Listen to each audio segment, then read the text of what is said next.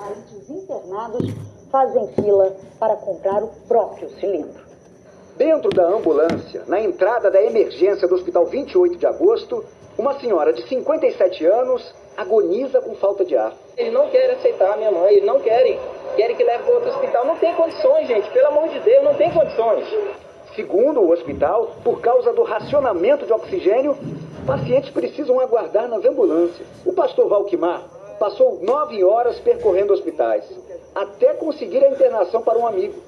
Mas a vaga veio com uma condição. No final, no quinto hospital, que foi o Platão, o aceitaram perguntando se nós aceitávamos a condição, que era ele dividir o oxigênio com outra pessoa de 10 em 10 minutos. E nós aceitamos.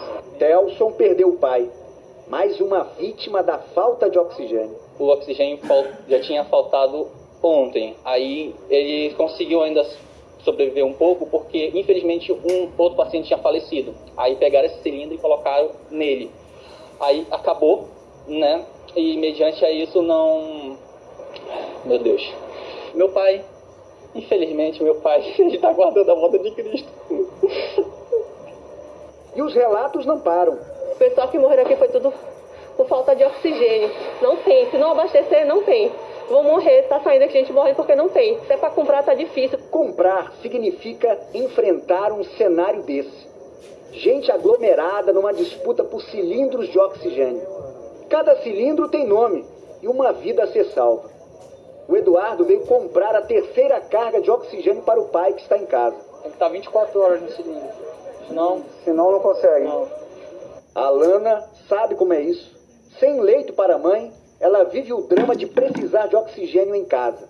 O problema é que quem está em casa não está por escolha, está por falta de leito nos hospitais. Nós somos apenas pessoas comuns acompanhando seus familiares e vendo o sufoco, vendo a agonia, vendo a falta de ar, vendo a queda da pressão. Eu peço, pelo amor de Deus, que isso seja revisto. O problema vai além do oxigênio. Hoje pela manhã, em entrevista à Globo News, o presidente do Conselho Regional de Enfermagem do Amazonas disse que também faltam equipamentos. Faltam monitores, faltam oxímetros, faltam ventiladores. Os serviços de pronto atendimento, que são os SPAs, estão superlotados. Eles não estão lotados, eles estão superlotados. A Secretaria de Saúde do Amazonas afirmou que trabalha com o apoio do governo federal no transporte de oxigênio para as unidades de saúde em Manaus. A Força Aérea já trouxe para a cidade 386 cilindros de oxigênio. A secretaria só não informou quanto tempo deve durar essa remessa de oxigênio. Hoje, o governo do estado chegou a cogitar a transferência de 61 bebês prematuros que estão em UTIs, mas o Ministério da Saúde encaminhou cilindros extras de oxigênio para atender esses bebês. Essa ajuda deve durar por pelo menos 48 horas. O governo do Amazonas afirmou que vai continuar monitorando a situação e tentando conseguir mais oxigênio para que os prematuros não precisem de transferência para outros estados. O governo do Amazonas já deu início à transferência de pacientes com Covid para outros estados. Nove seguiram hoje pela manhã para Teresina. Outros 15 saíram no início da noite com destino ao Maranhão. No total, são 235 pacientes do Amazonas que vão ser transferidos para sete estados e também para o Distrito Federal. Num trabalho integrado entre Estado, Governo Federal e Forças Armadas, começou a construção de uma enfermaria de campanha, com capacidade para 60 leitos, que deve ser entregue na próxima semana.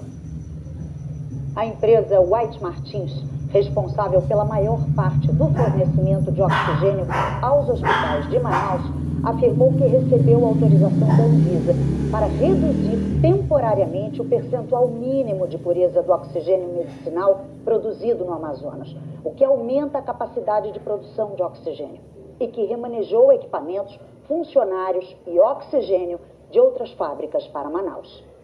A situação na capital do Amazonas foi notícia também na imprensa internacional.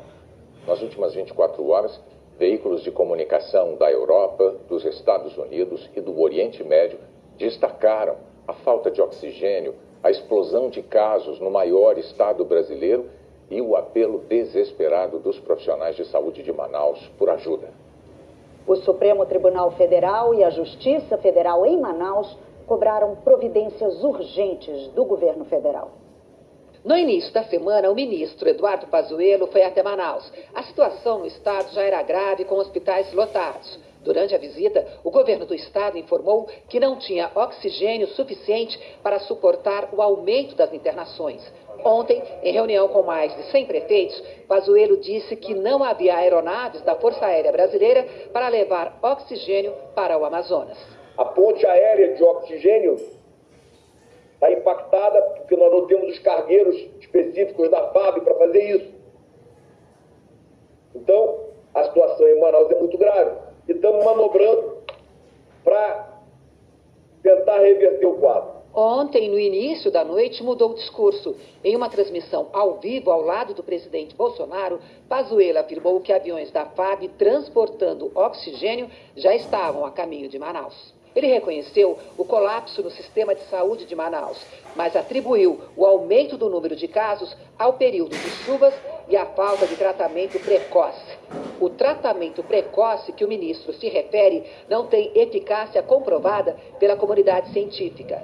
Hoje cedo, o presidente Jair Bolsonaro também voltou a defender o tratamento precoce em conversa com apoiadores, falando sobre a situação de Manaus.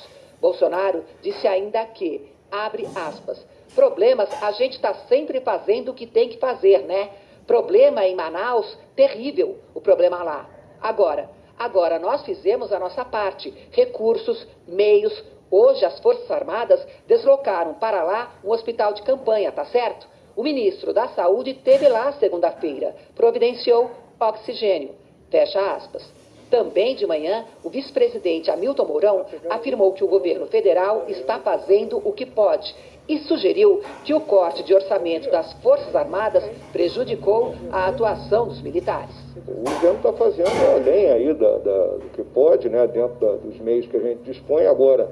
Eu já falei aqui para vocês várias vezes a respeito de Amazônia. Amazônia, as coisas não são simples. Qualquer é, manobra logística para você, de uma hora para outra, aumentar a quantidade de suprimento lá, requer meios. Né?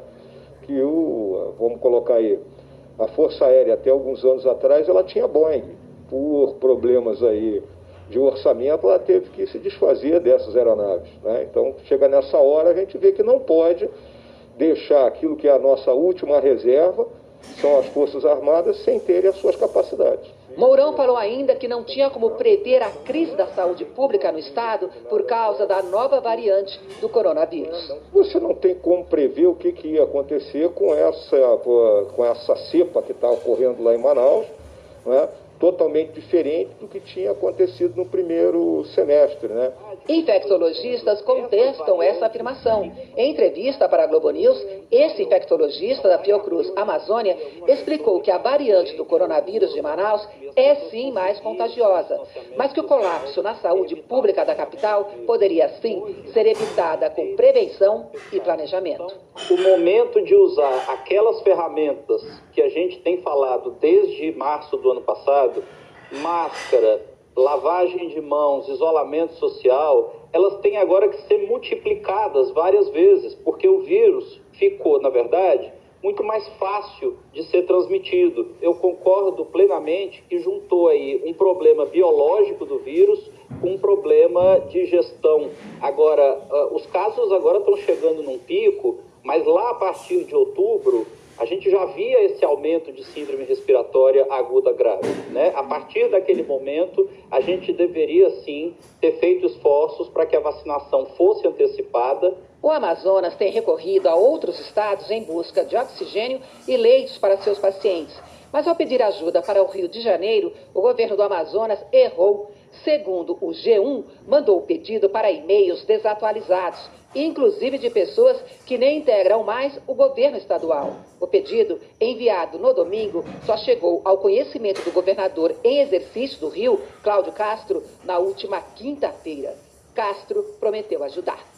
A situação é tão grave que foi parar na Justiça. Ontem mesmo, a Justiça Federal no Amazonas acolheu o pedido dos Ministérios Públicos e das Defensorias Públicas, pedindo que o governo federal assegure fornecimento de oxigênio. E deu prazo de 24 horas para que o governo federal e o governo estadual prestem informações sobre a situação. E que compete à União promover a imediata transferência de todos os pacientes da rede pública que porventura estejam na iminência de perder a vida em razão do desabastecimento de oxigênio. Hoje, no fim do dia, o ministro Ricardo Lewandowski, no Supremo Tribunal Federal,